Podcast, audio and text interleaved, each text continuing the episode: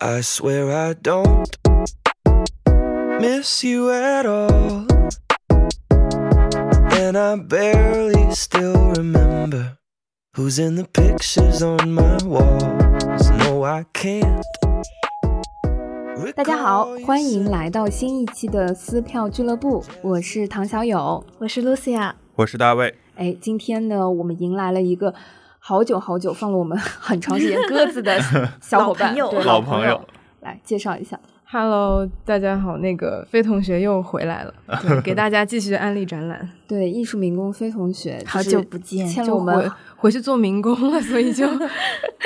对欠了我们好长时间的那个展览，是我们几个小伙伴里面看展览最多的。嗯那呃，今天呢，呃，我们想分享一下说，呃，整个二零二一年在新春之后过完年，我们第一次见面，嗯对，哦第一对嗯哦次新年录快节乐目 哇，对对，后新年快乐， 真新的年我们都在期待大老师给我们剪那个新春特辑，呃我，们对录音的这嗯一天终于要抽奖了，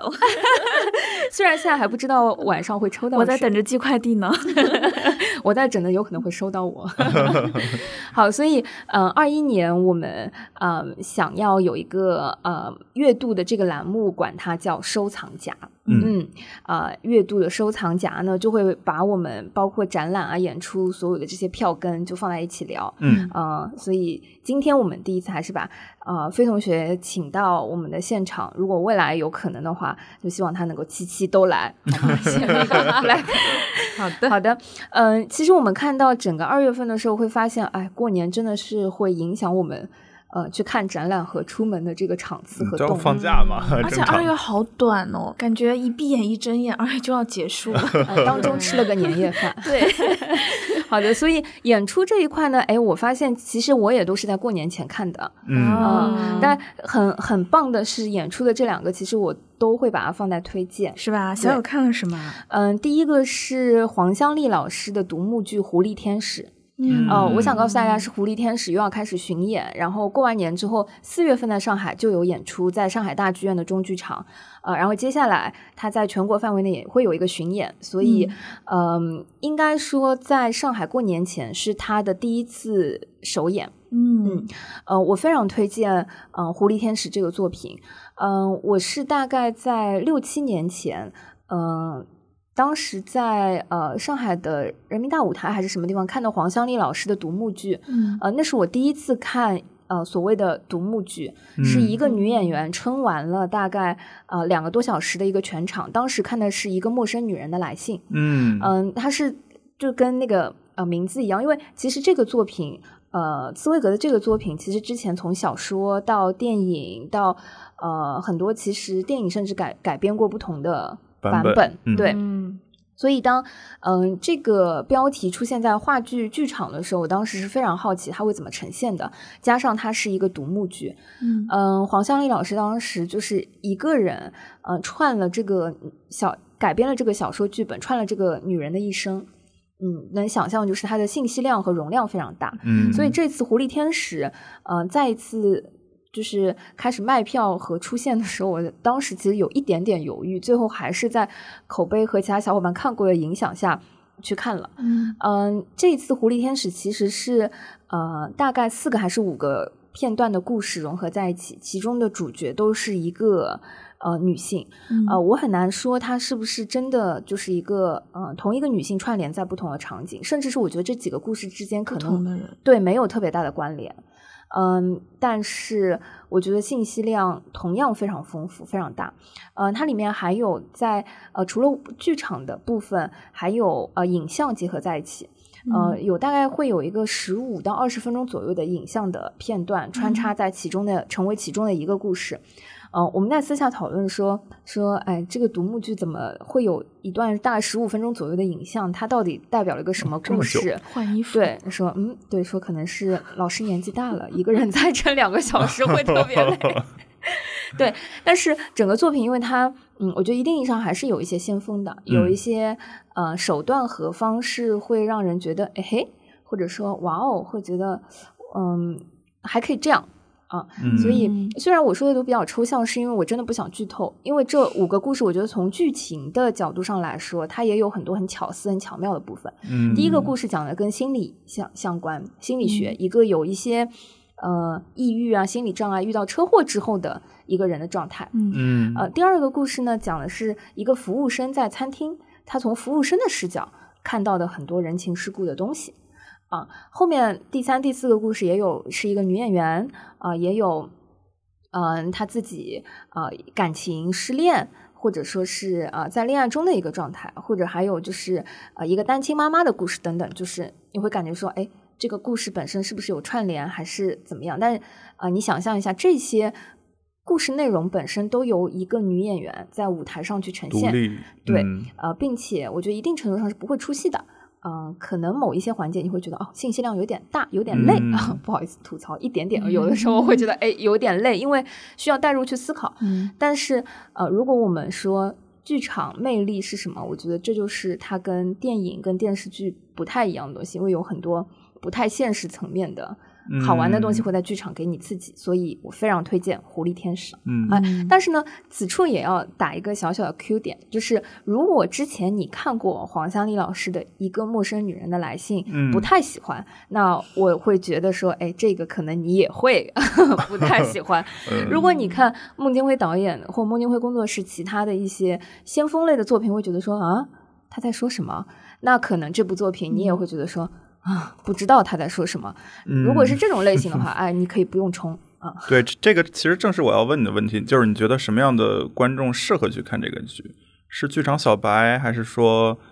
比如说处于某一个人生阶段，有一些问题需要在剧场中得到解答，会有嗯这样的这个特定的适合的人群吗？嗯，呃，好问题啊！我我真的觉得，呃，大卫老师刚刚提的什么样的人去适合看这个作品？嗯呃，我会觉得说，呃，什么样的人都适合，尤其是刚刚举的那个例 子说，嗯是剧场小白，还是有什么困扰等等。我觉得其实从这个维度上来说，这个标签本身，我觉得很难去定义，嗯它适合谁。嗯甚至是我觉得，越是你没有看过这一类型的作品，不妨去试一下之后，你就 test 自己说。你就知道说自己适合还是不适合，嗯，因为这个时候就不妨打开了去接受去。如果你对它好奇，或者说有一些兴趣，你可以感知一下。嗯嗯但是，一旦感知了之后，你这个阶段不喜欢，或者对这个作品不太喜欢，或对这种形式不太喜欢，你嗯马上就知道自己喜欢什么，不喜欢，因为这个是呃，从审美的角度上，本质上是没有对错明白，的。就是它其实也没有什么门槛儿，嗯，对，那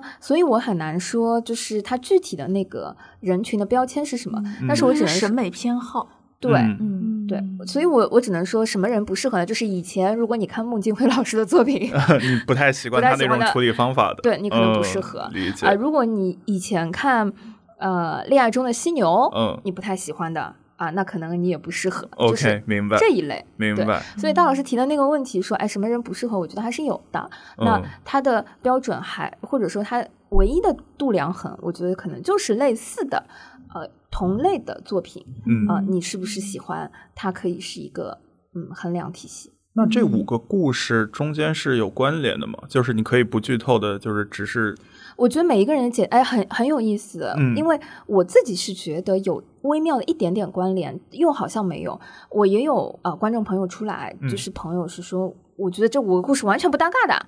啊、就是为了让一个人在舞台上 演五个片段。它不只是独幕，而且是独角戏。我明白啊。对那那我好就是一个技术问题，它的转场是怎么实现的？故事和故事之间的转场就是通过影像是吗？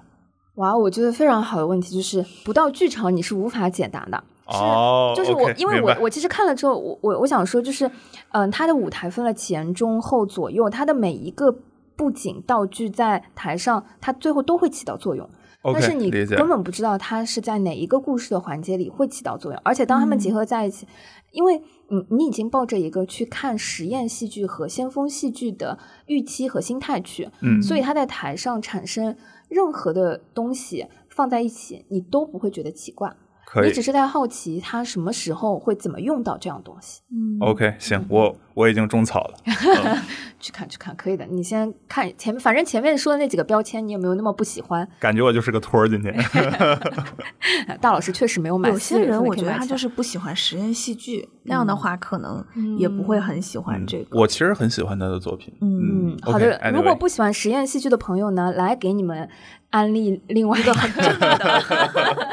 伪光正， 对对对，就是呃，那那就是过年前，呃，我在呃上海戏剧学院实验剧场，虽然它叫实验剧场，它也是戏剧学院自己附带的呃、嗯一个非常专业的剧场，嗯呃，看了一部话剧叫《前哨》。嗯，那《前哨》这个作品呢，是上戏出品，是啊、庆祝中国共产党成立一百周年的重大文艺创作项目。嗯嗯，请了很多上戏自己的人，哎，此处呢就要说，哎，在上海那个话剧实验中心的剧场，你们可能会看到王洛勇老师，嗯呃，王洛勇老师在里面扮演的是鲁迅，啊、然后会看到袁弘，呃，这个袁弘就是大家耳熟能详，在综艺里面的、呃、上戏校友。 奶爸袁弘，对，他在里面演的也是一个嗯、呃进步青年的作品，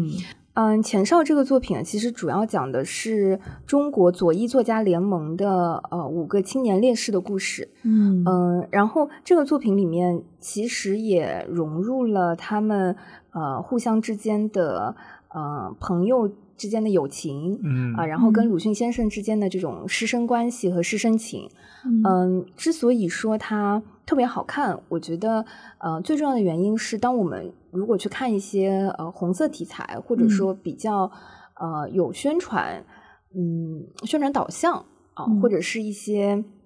这种类型的标题和作品嗯的时候，其实忍不住就会觉得。呃，可能叙事比较简单呐、或者嗯说有一些刻板印象会想象它的创作方嗯式，但是有意思的是，《前哨》这个作品，它的叙事结构和嗯它舞台的这个呈现，包括呃灯光、舞美，甚至有好几个瞬间，我都觉得很像嗯永不消失的电波，嗯嗯就是它的舞台灯光、布景和多媒体的运用，嗯、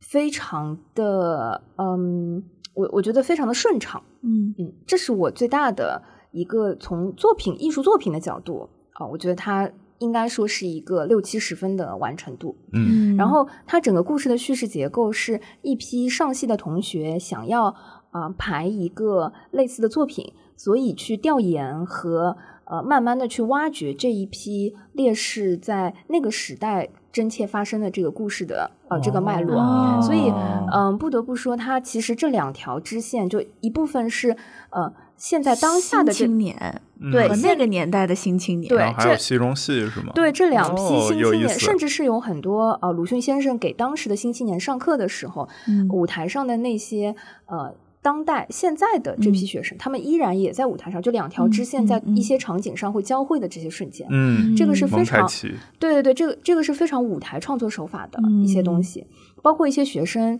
到当时啊、呃这些烈士关押的呃监狱去重新调研考察的时候，嗯呃，在舞台上他会在同一个监狱的空间里面隔着一面墙。嗯，学生在看这个监狱的室内，然后这个室内是那一批青年在当年曾经活动、交流和活跃的那些场景。其实这一些交汇都使得整个舞台，呃，非常的鲜活。嗯呃，让大家也有很多的这种代入感，包括呃演员的表演非常的扎实。嗯刚刚我们提到了王洛勇老师，嗯嗯、其实王洛勇老师在戏剧舞台上是呃第一位在呃伦敦西区呃长期担任男主角的音乐剧老师。嗯啊，然后表演功力也非常的扎实。嗯、在舞台上，王洛勇老师演的是鲁迅。嗯嗯、在跟星光老师聊的时候说起，我说，呃，王洛勇老师在舞台上刚一开始就觉得非常的王洛勇，然后可能演了两三分钟之后就觉得，哇塞，这就是被附身 了，对，非常的鲁 迅，因为嗯他学了一口非常呃。当时鲁迅的那那一口绍兴话，啊带有一些嗯绍兴话的那种普通话，然后在舞台上抽着烟，而抽着半支烟，这种就是整有个画面了，对，你知道，你知道整个状态就非常，就是他并不是在演王洛就他真的是演技非常扎实，并且做了很多嗯很多功课的，呃，那种方式。嗯嗯、其他的呃戏剧演员在不管是嗯当时演啊、呃可能三零年左右的那批呃进步青年，嗯还是你知道就是在上戏嘛，那些同学现在的新青年，我跟你说就是本色出演，嗯所以大家都是嗯嗯呃非常高的完成了自己角色的呃那个创作，然后整个呃作品当中是没有中间休息的，一气呵成，甚嗯至在呃最后很多呃现场的小伙伴，我发现都是有含泪的，都是有、嗯有有被感动到，对有被感动到，进我去了，对我自己也有就是抹眼泪，就是哭哭的那些瞬 间。嗯对，所以呃，如果说在呃这样的背景和题材下，我觉得它是一个呃完成度很高、值得一看的一个作品。嗯，嗯，不要被它的题材和名字给吓到了。嗯我当时看到这个的时候，他演出场次特别特别少，嗯然后感觉也是非常就是上戏拿着自己的校友资源出来做的一件事儿，希望以后再复印吧。嗯嗯嗯，现场其实也有一些，因为我觉得把这些演员凑在一起就已经非常不容易。嗯还有一些粉丝是为了袁弘老师来的，嗯，嗯，但是能感受到，就是呃，如果因为一些呃明星也好，还嗯是因为一些呃受关注度的一些演员也好，进入到剧场看到一个不错的作品，我觉得也是很棒的事情。嗯好的，所以呃，由于二月份呢， 过年和呃整 个对演出市场的呃休幕期，确实，嗯对，所以呢，呃，我们可能演出的这个部分啊、能聊 的也就这两部了。哎，但是都是强烈推荐的。嗯那是展览的这个部分呢，呃，我们呢就有一点偷懒， 毕竟呃，展览艺术民工可能看的就可以多一些。 专业领域，嗯对，但其实最近我看的展览也不是特别多，然后有一些也是在年前看的，然后嗯就发现，呃，现在可能三月份还会继续展，可赶以一推个荐晚给大家。集对对对对对，不算早鸟票了，但是大家嗯可以、对赶着闭幕之前， 嗯嗯、第一个嗯、呃比较推荐的展览是在 PSA，就是、呃上海当代艺术博物馆，呃现在还在展的张恩利老师的呃会动的房间个展。嗯对，这个是他呃有好很长时间以来，就大概有最起码五六年了吧，都没有在国内做过这种呃规模的个展。嗯然哦后这次也算是就呃，他以前做没做过我不知道，因为可能我还没出生，我没看过。但是在我进入这个行业，然后有生之年以来，第一次看到就是这位现在当代艺术领域非常重量级的嗯、艺术家，嗯然后他做的一个比较完整的回顾性的展览。就回顾性的展览跟普通的个展是不一样的嘛，就嗯回顾性的话是要梳理他从一开始的创作到现在可能近两年最新的一些作品一，些变所以化，是的，呃，然后对于我来讲，可能我之前在呃学在国外学艺术史的时候，其实并没有很系统性的梳理这些呃中国艺术家的这些什么生平啊，他们创作过程什么的，特别好奇，就是张恩利老师这个名字呢，对我这嗯个艺术小白来说，就是第一次听，嗯有点陌生然后听起来说，呃，可能是他很久没有在国内办，又加上这个资历，他能办就是巡，他是那回顾展对吗？嗯啊所以他可能是我爸爸辈、父辈那 种。就是他的创作时间已经有超过三十年了。嗯，哦那呃，我不知道他具体是哪一年出生的，但是就是从嗯八九十年代就已经开始创嗯作的这么一个艺术家，那就嗯是呃六六五后吧，应该是。嗯嗯嗯，嗯，太准确了。啊张丽老师就是一九六五年吉林省出生，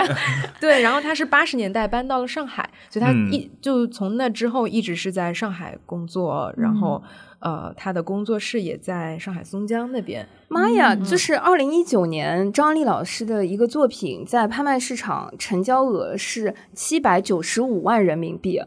哇哦，哇，我觉得这个展览我没去看，是不是错过了一百万？ 没 事，还没结束。还没结束，还没 结束。然后，嗯，他这个里面就是等于说从他最早期刚刚出学校的那种、嗯呃习作呀什么的，然后嗯慢慢一步一步发展到后面，他开始发展出自己的个人风格，他专注于画一些器物。呃，嗯他对于这种呃容器它的实用性和它作为物本体的这种概念的思考，然后嗯再到现在，呃，他这几年。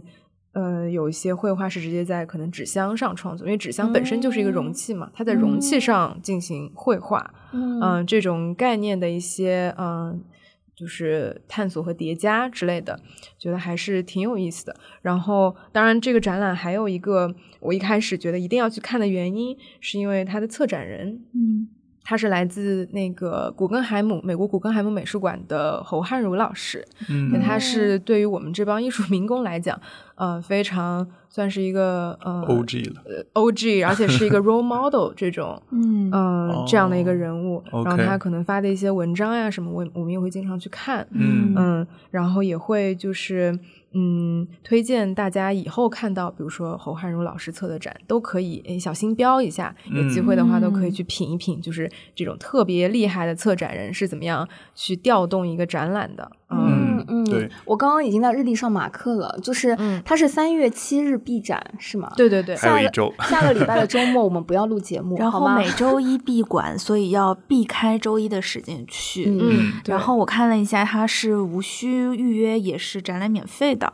对，嗯嗯对就是对他在 PSA 是 PSA 嗯嗯 PSA 嗯是公立美术馆嘛，所以它有很多展览都是免费的。嗯嗯，但是就是怎么说，这个展览的话，我是觉得可能对于一些呃接触抽象绘画不是那么嗯多的观众来讲，可能会有一点有点懵，嗯嗯，因为嗯、首先像这个策展人侯汉儒老师，他本身也是常年工作在美国嘛，嗯所以他习惯的这个呃文化艺术语境，已经是非常就经历过这个呃席卷欧美的这个抽象表现主义的、嗯对吧洗礼了。嗯哼但对于国内的观众来讲，可能还没有这一层的铺垫，嗯所以一开始接受起来会有一点点困难。但是呢，侯老师他写的这个策展文字都非常的，我觉得深入浅出，嗯建议大家去好好读一下，感受一下，就嗯策展人这个功底还是很深厚的。抽象表现主义大概是什么意思呀？抽这个我们可以在后面那个 Andy Warhol 那个哦那个里面，OK，讲棒嗯棒，对。然后这个这个展其实我也想补充一下，因为我是去年十二月份去看过，嗯然后我其实也偏小白视角嘛，然后当嗯时印象很深的就是一个是刚刚飞同学也提到的那些盒子，嗯然后他其实是把这些盒子 砌成了一组个合墙，对，就是墙或者是搭成一个房间的样子，然后每一个正方形的盒子上都有不同的这个绘画，嗯呃，所以其实你站在那个由这些盒子构成的这个场域中间，你是有非常非常多的东西可以看，而且这些作品的累加本身就是一个很有，呃，就是很有冲击力的一个东西。对，嗯然后另一方面，我不知道你有没有印象，就是它的那个展厅中间有一个特别小的房间，然后这个房间是非常对称的，左边三幅画，右边三幅画，嗯然后左边对应该是三个人像，右边是三个好像是器皿。对然后当时我其实。一开始经过那个房间的时候，没有没有太注意，后面也是就是看了您刚刚提到的那个策展人他写的文字，我才意识到他这里面有很多哲思啊，包括就是嗯空啊，或者说什么就是等等等等，具体我也忘了，但 是反正当时就是觉得哦，看了这个文字之后，对那个设计有了更新的认识，然后又回去驻足看了很久。嗯，是的，呃，然后还有对于比如说张恩利老师他的创作的话，我这次感受比较深的一点是，嗯他不断的在更新自己的、呃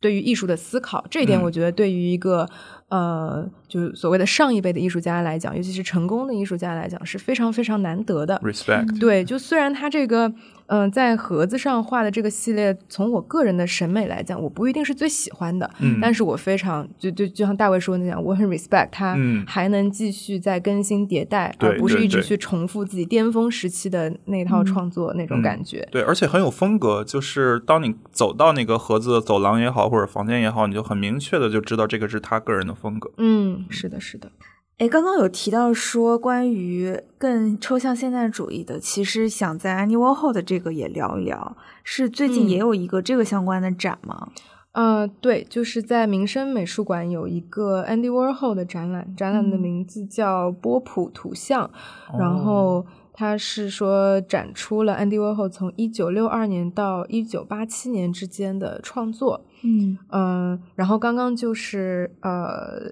这个露西亚老师有提到说，呃，抽象表现主义嗯是不是跟这个有些关系嘛？嗯、嗯实际上波普艺术的话，就是在呃美国的抽象表现主义之后的一个嗯，可以说是去推翻它的一个流派。对，嗯嗯，波普艺术的话是更加嗯、呃怎么说，可以说是一种平民化的艺术。嗯然后抽象表现主义当时就被认为是呃越来越精英化了。所以就是这种物极必反嘛，他走上了非常精英，呃，非常需要非常多的呃文化教育背景等嗯等等等、去理解这个东西之后，哎，就突然出现了 Andy Warhol 他们这简波单人直对说的，嗯我们就是要跟跟大众连接，我们就要是、就是要用这种日常生活当中会出现的文化 icon，或者说是比如说他经常会用的那些呃玛丽莲梦露的头像呀，嗯或者是那个呃金汤金宝汤罐头的那种嗯形象，因为这些东西是出现在美国人每天的这个日常日生常活当嗯中，然后也跟当时开始流行起来的这种广告广告业嗯嗯，然后还有这种啊、开始出现多媒体了，就电视呀什么的。然后大家每天的这种呃视觉范围内嗯会出现的这些东西，嗯、艺术家就发现说，哎，它也是一个可以被视作为是啊。呃嗯，艺术的灵感或者艺术的来源的嗯这么一个地方，嗯对，让艺术重新跟呃跟大众文化进行一个连接。呃，当然还有很重要的很重要的一点是，呃，美国在那个时期是经济发展特别好的一个年代，然后嗯、消费主义盛消行费主义盛行，然后这种商业化非常非常呃这个。也不能说严重，就是它嗯它到达了一个巅峰的那个时期，对，嗯所以就出现了这种呃，实际上在呃一些人认为比较商业化的艺术形式，嗯因为 Andy Warhol 这个人本身是一个商业插画师出身，嗯嗯对，然后他后来也会做一些就是嗯那种艺术商品啊之类的嗯这种，对，然后嗯、呃但是波普图像这个展览的话，呃，我觉得可能对于呃国内的观众来讲，有一个需要呃注意的点，就是可能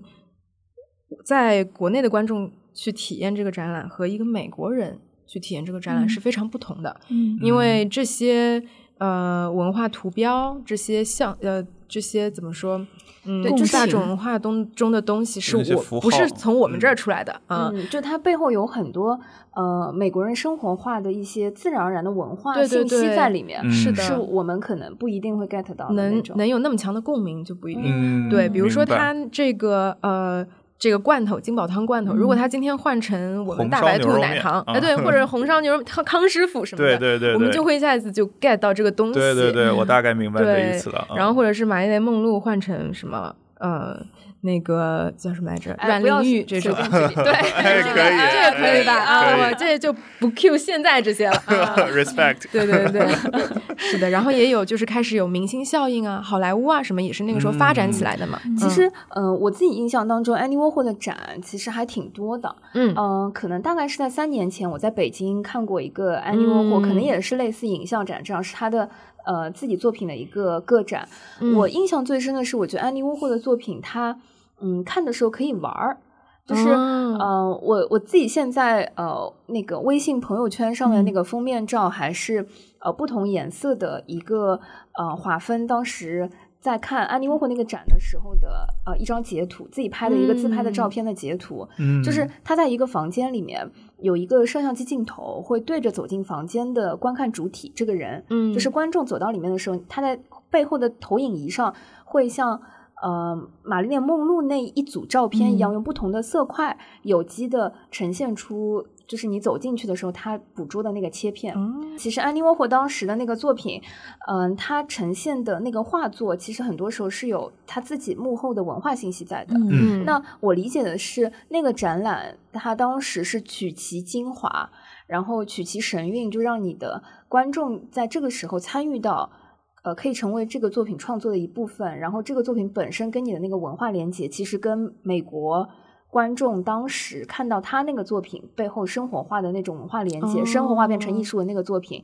是相连接的。哦嗯所以当时我对那个装置和那个互动的印象就非常的深。嗯嗯嗯嗯，对我一我一下就觉得说，哈，虽然我不是玛丽莲梦露，但是我 呢也也拥有了一个安妮沃霍类的创作作品。嗯但是避免误会，就是上海的这个应该是没有这个装置对的，没有这个嗯 装置，它应该是一个嗯很纯粹的画展，以看为主的。对嗯对，然后说到这个，我看到他们之前也有美术馆发布的，呃，做这个丝网印刷的工作坊，就是教大家这种、呃他们当时用的印刷的这种嗯技术，嗯对，就制作版画呀什么的。嗯我觉得这个对于一些嗯、呃艺术爱好者来说，也是可以去嗯、呃体验一下的。不管是在这个美术馆，还是在嗯、其他上海或者说是其他城市的一些类似的机构，嗯嗯去学习一下这种不同的媒介技术。嗯嗯嗯挺有意思的。哦，还有一个我想嗯 cue 的一个点、就是，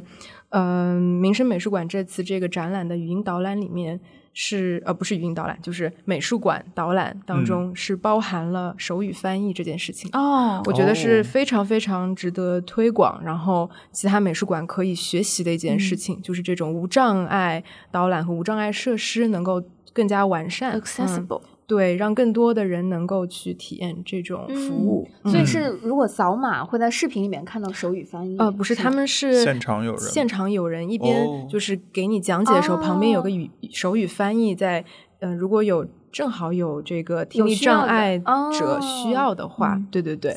哇哦，此处应有掌声。对，是的。还有什么其他的作品吗？就是是你看的那个展览里面特别推荐的。呃，我还会比较推荐在 OCAT 上海的一个展览，嗯、这个展览的名字叫《重新聚焦媒介：冒号录像艺术的兴起》。对这个展览的话，可能就是会比较学术性、研究性一些，嗯嗯、呃会需要大家更加有耐心，然后留出更长的时间去观展，大概需要两个小时还是最三个小时？起码两个小时吧。嗯嗯嗯，对，OCAT 的展览很多都是这种类型的，就是你需要去读东西，而且它本身这个美术馆的侧重点是在研究录像艺术、影像艺术这一块的，嗯所以它的时长也会比较长。如果一个一件作品它就有二十二十分钟、半小时的话，那实际上你就要预留很长的时间，或者你可以多嗯去几次。他们有些展览也是免费的，嗯所以可以分批次去看。 对，嗯呃，然后这个展览的话还会比较黑，因为它 是影像艺术嘛，嗯所以如果有就比如说拍照需求的朋友，就可能呃这个展览不一定能满足你。对，嗯嗯就抱着看电影、看纪录片心态的小伙对对伴呢，对对就对可以预留一个下午去看一下。是的。然后它这个展览是呃是我在国内第一次看到有去完整的梳理在东亚地区嗯呃录像艺术发展史的这么一个一个展览，嗯还是非录像常难得的。嗯录像艺术和我们日常看的电影有什么？呃，电影，我我觉得这个影像艺术，呃，录嗯像艺术和电影之间非常大的一个区别就是，电影是产业化的，嗯嗯，它一定是生存在这个电影产业里面出现的一个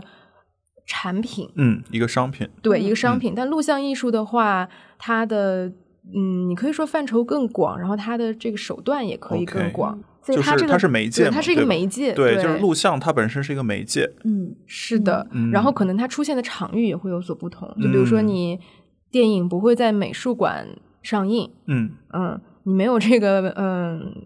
放映的资质，嗯但是录像艺术是可以在美术馆出现的 OK，而且这个理解是它合适的一个场域。嗯，对，因为刚刚提到录像艺术的时候，我脑海里想到的就是，可能早年我们看一些美国家庭用手持 DV 拍的一些影像啊，对比如说，我觉得现在都不需要 DV 机啊、嗯你知道我。一下就暴露年龄，我们这个年代呢，还是有商场会卖 DV 机的，好吧？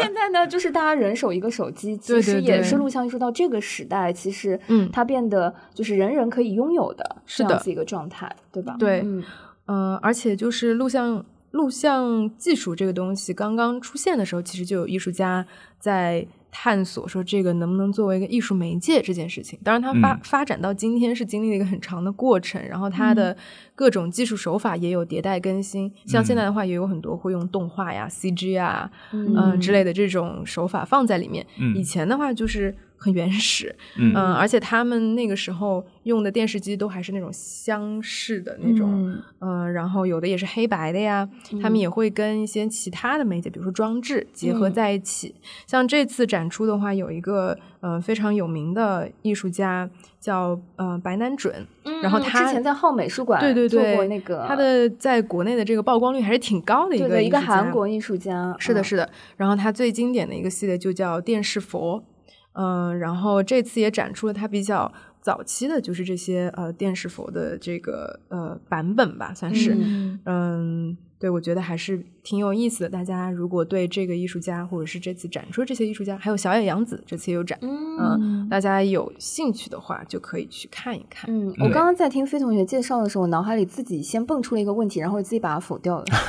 就非常有意思。就是如果拿呃录像艺术来说的话，嗯我就在想说，哇，我们现在每天看的那个短视频和各种 A P P，现在是不是就是在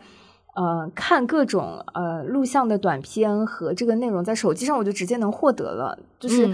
它在美术馆和嗯它被称之为艺术，嗯和他日常生活中去做记录和这些创作，他的那个嗯 bar 在哪里？然后他在美术馆，他的观看方式又有哪些不一样？嗯，我觉得这个这两者之间的差别，就和你日常写字和书法之间的差别是一样的。嗯嗯，就你不会说你每天记录的那些东西，这个东西叫书法，嗯，嗯它没有包含你的一个，嗯、怎么说，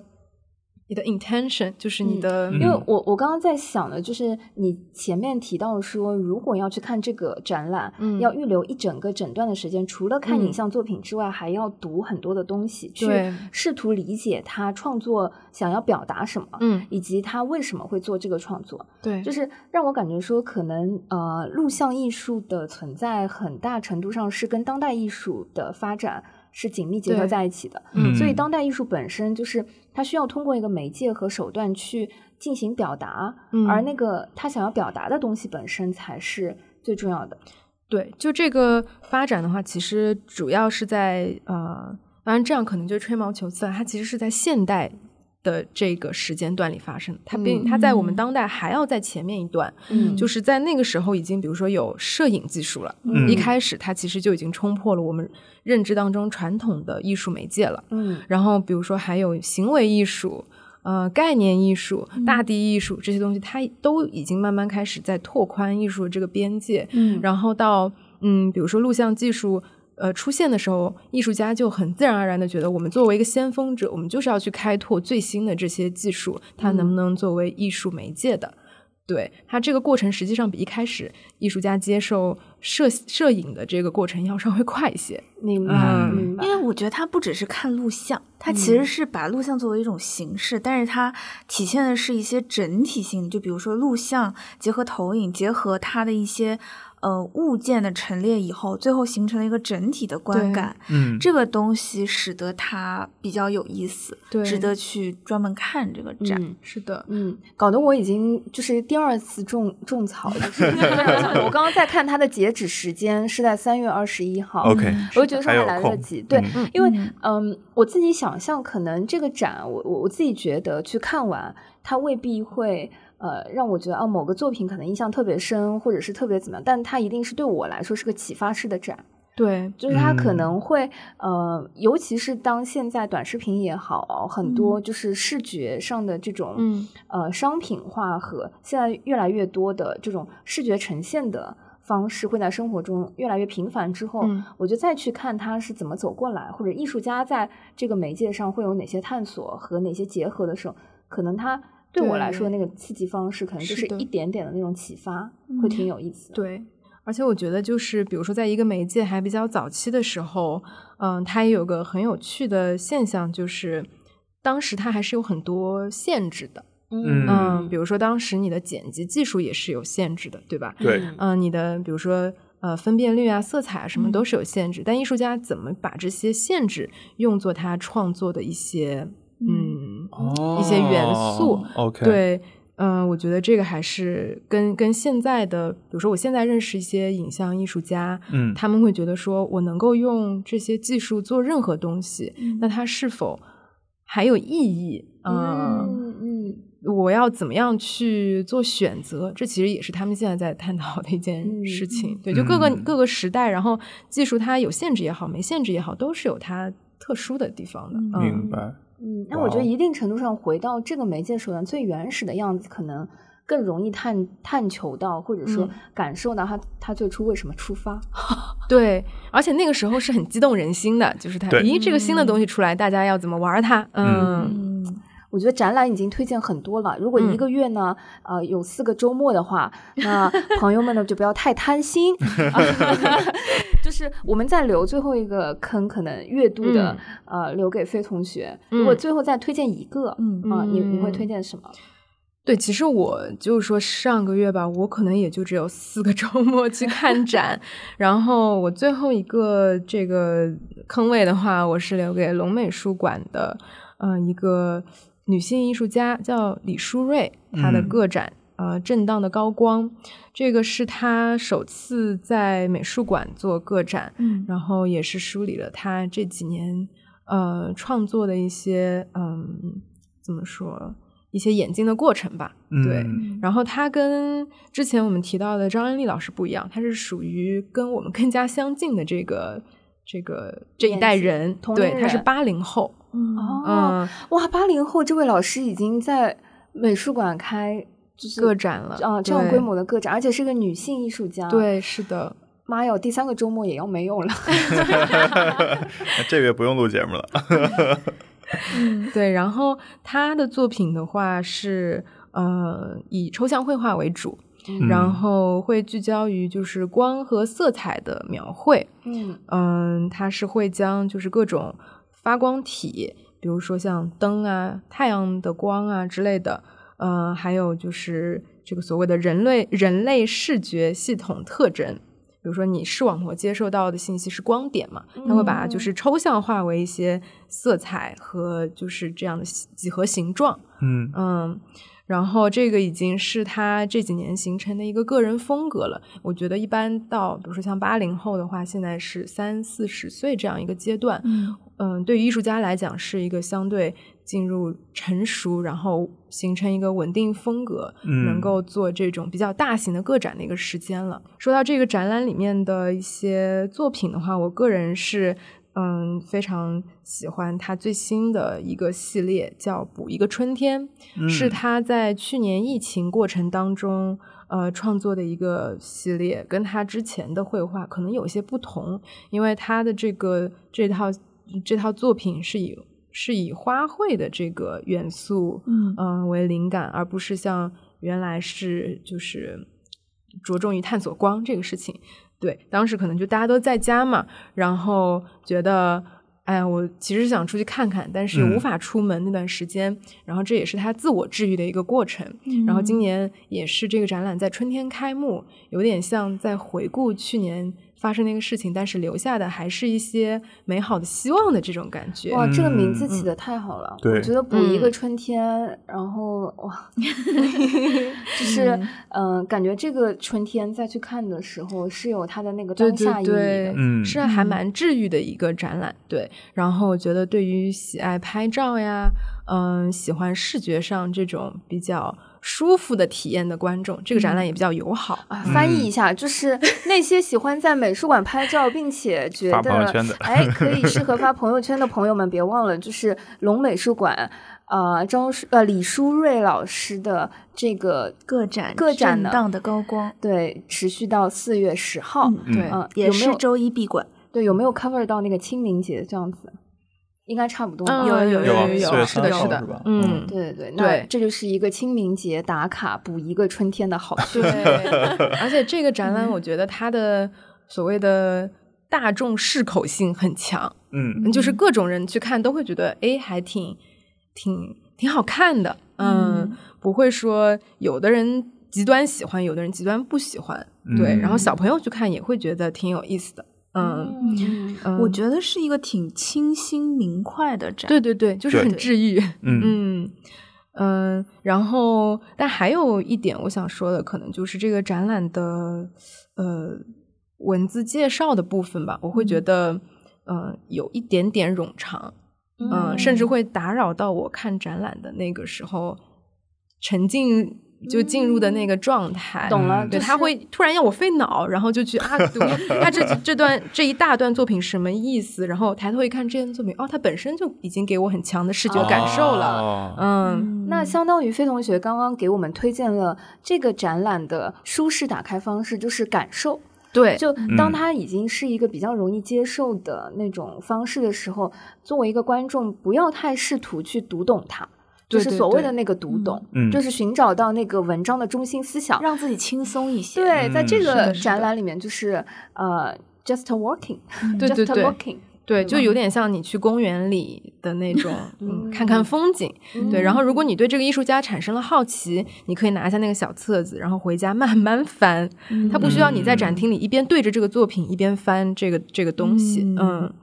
好的可以，那这就是录完音之后的一个休闲娱乐。嗯好的，好，那嗯、呃这个是费同学给到我们推荐的啊、呃当月的展四览个。展啊、嗯展览撕票啊、呃有没有什么是撕了之后你比较后悔， 就是觉得哎，我已经撕了，嗯、帮你们踩了坑，你可以不用撕的那种。嗯。嗯，我先提一下，就是刚才说的龙美术馆吧。嗯嗯，就是因为龙美术馆一般不是会有好多好多的对展，好几个展同同时时放，然后嗯大家就会觉得我要留很长很长的时间这样子。嗯、但是这次可能我想跟大家说一下的是，呃，这次在展的另外两个展览让我觉得不不是很是推那荐么值得花很长的时间，嗯就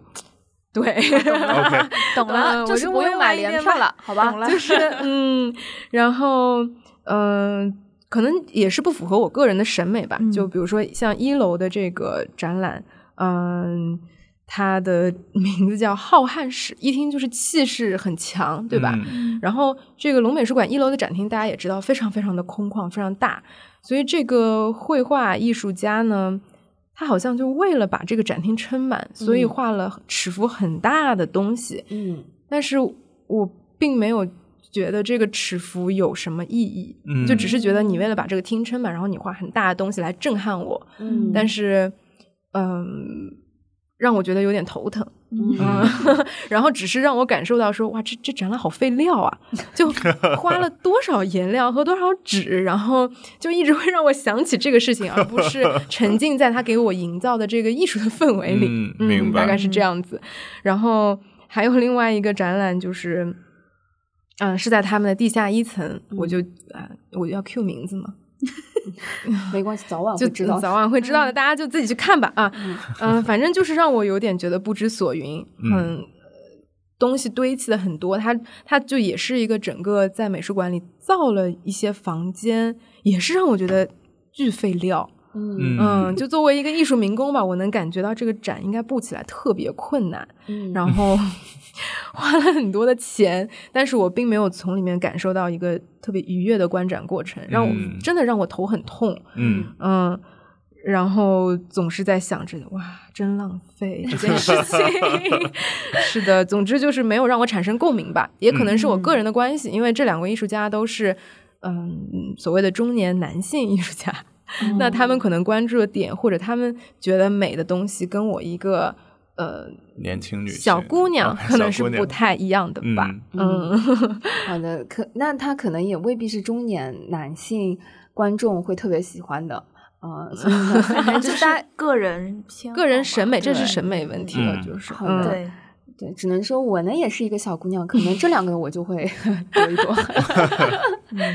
好的，嗯，还有一个其实，嗯，是浩美术馆的最近那个展览叫《暗光》，就这个嗯展其实也不能说全盘否定说不好，他嗯、呃选作品也选的，我觉得他是费了脑筋去挑作品的，嗯但是整体给我的，比如说这个嗯文字把它串联起来，还有他安排的这个动线，让我觉得有一点有点迷惑，嗯嗯、嗯我我感受不到这个顺序是有什么有什么意义吗？它是有 嗯、这个故事性安排在哪里？然后嗯、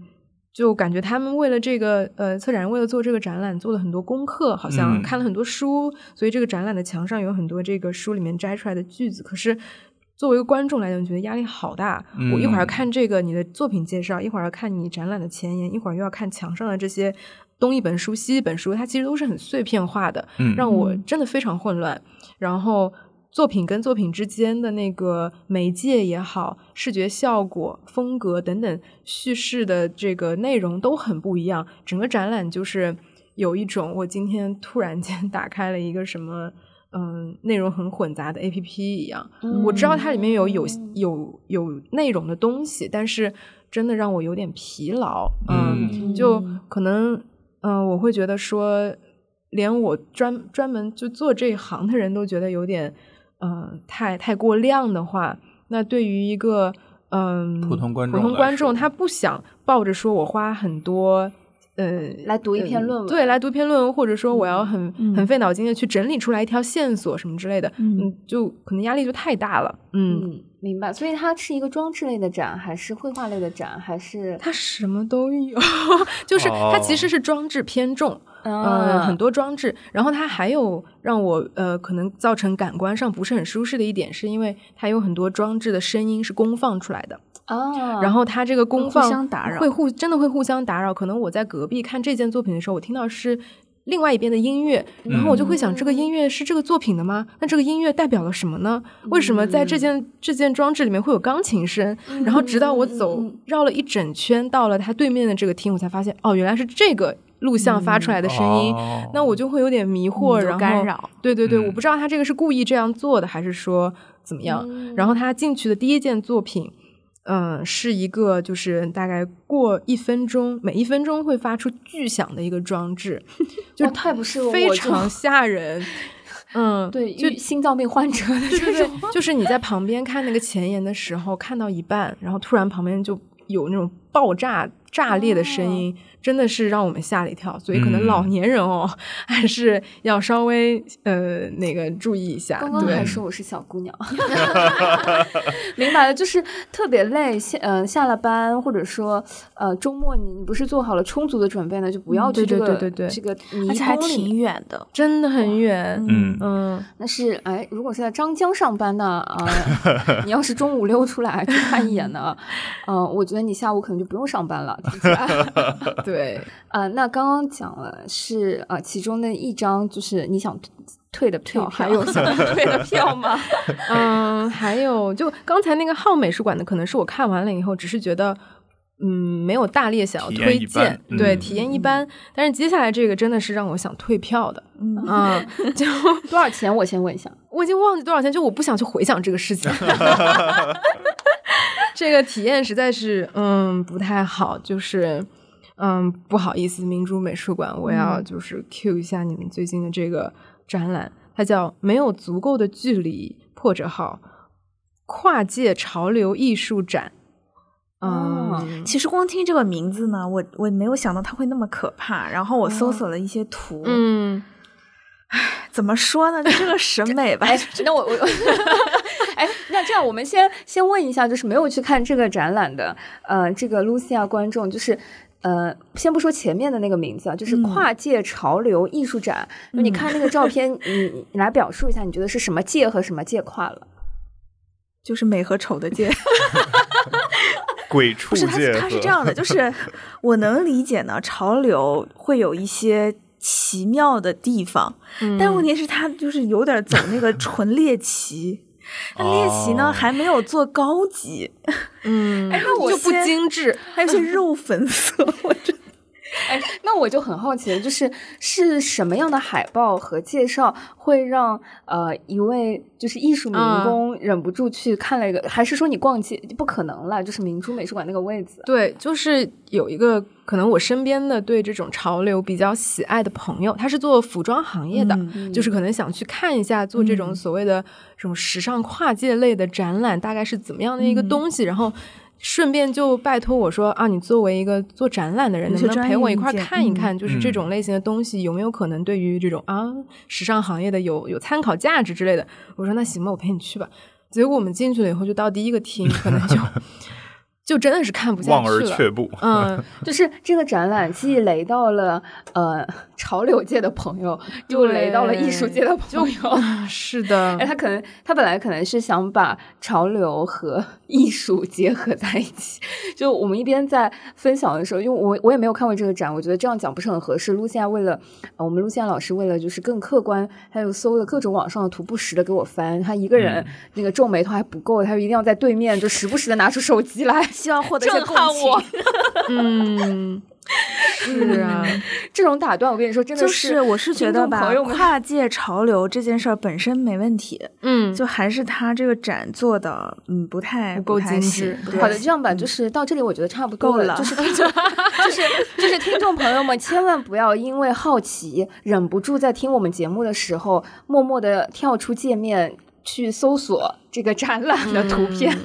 没事儿，你搜索了以后，如果还想去看，我们也不拦着你。对，就是大家就是这个审美不同吧，审美不同。对对对 嗯好的，好的。嗯嗯，那个，嗯，飞同学，刚刚我们说，哎，过年好久没有嗯见到，然后就马上聊说，哎，作为这个过年的时候，location 在上海，嗯其实还有一些展览和作品，就是嗯、呃北京的那些，我们是很想去嗯看的。嗯对啊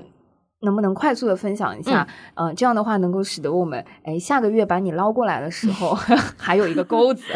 好的，好的。嗯，最近的话，其实有两个展，我还是很期待，说下个月可以去一趟北京。就是这个元宵节终于过了嘛，嗯不是春运，大家可以啊到处跑一 跑了。嗯，就是一个是 UCCA 在嗯三月十二号即将开幕的一个展览，嗯是艺术家曹飞老师他的一个比较大型的呃个展，叫《时代舞台》。嗯然后他是现在呃，他是七零后艺术家，呃，一位就是现在在国际上能见度特别高的一个中国女性艺术家。嗯对，然后他也在国外的呃一些非常大型的机构做过个展，非常非常少见。比如嗯说像呃那个巴黎蓬皮杜，他是首个在那边做个展的中国艺术家。哇哦，对嗯嗯，就是在前两年，呃，一九年的时候吧，很可惜那个时候没能去看，所以这次我就非常非常期待能够在北京看到他这样的，嗯嗯，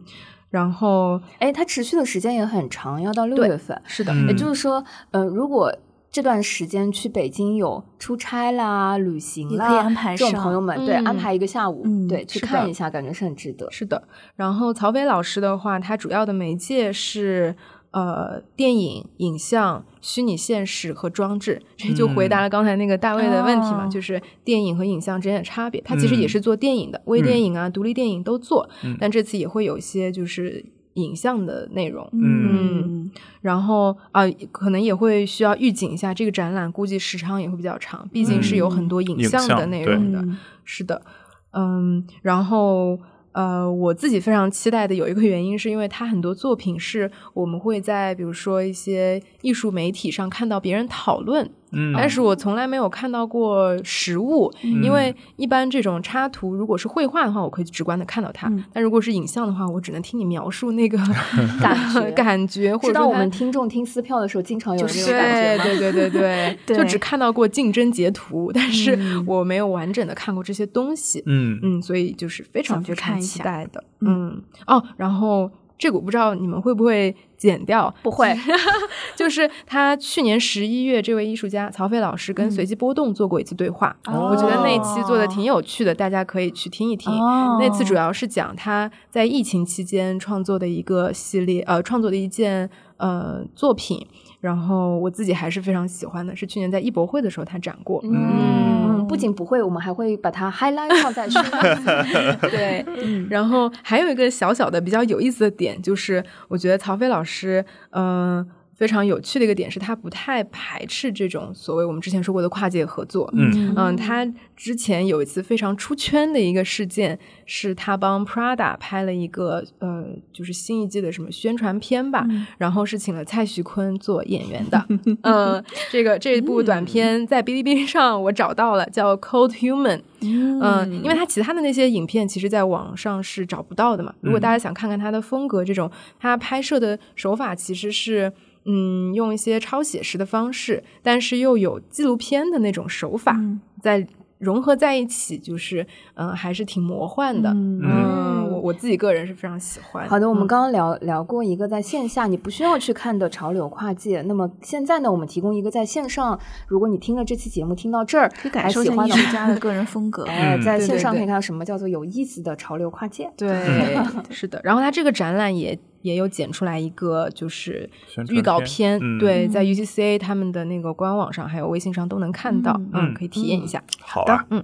然后第二个我自己非常期待的展是在木木美术馆，呃，三月十五号会开幕的坂本龙一的展览。哦嗯嗯，这个展览叫《观音听石》。嗯嗯，就看声音，对，是的，然后跟跟时 间，嗯， 是的，这听起来就非常的哇，很想很想去看看了对。嗯，然后根据他们的介绍的话，是嗯，迄今为止规模最大的，然后也是最全面的，嗯，关于坂本龙一的研究型展览。嗯，就是里面会有很多关于他的介绍，还有他嗯、呃跟音乐呃在音乐层面还有艺术层面的探索，嗯嗯然后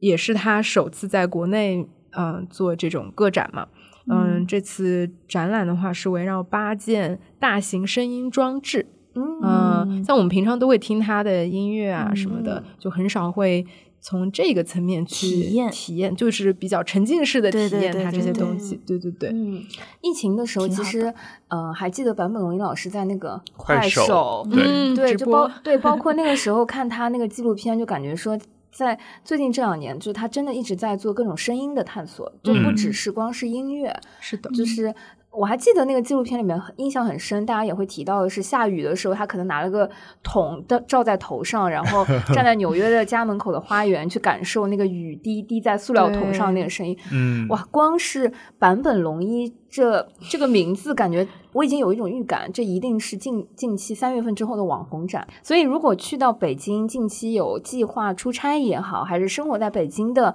朋友们，感觉呃，至少三月份的时候，嗯，到六月份，还有一个是在啊坂本龙一的这个展是三月份到八月份的这个时间段，嗯有足够可以留出这个时间去到北京打卡。嗯对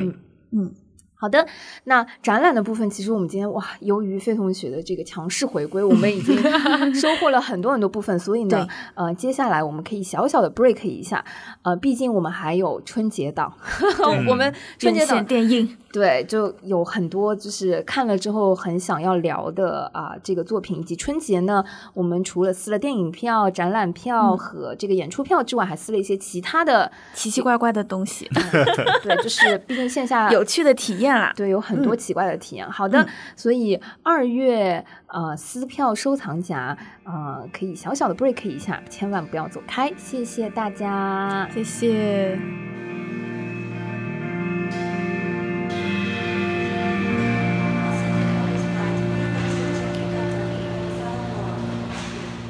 那时候掉落在你心上的种子，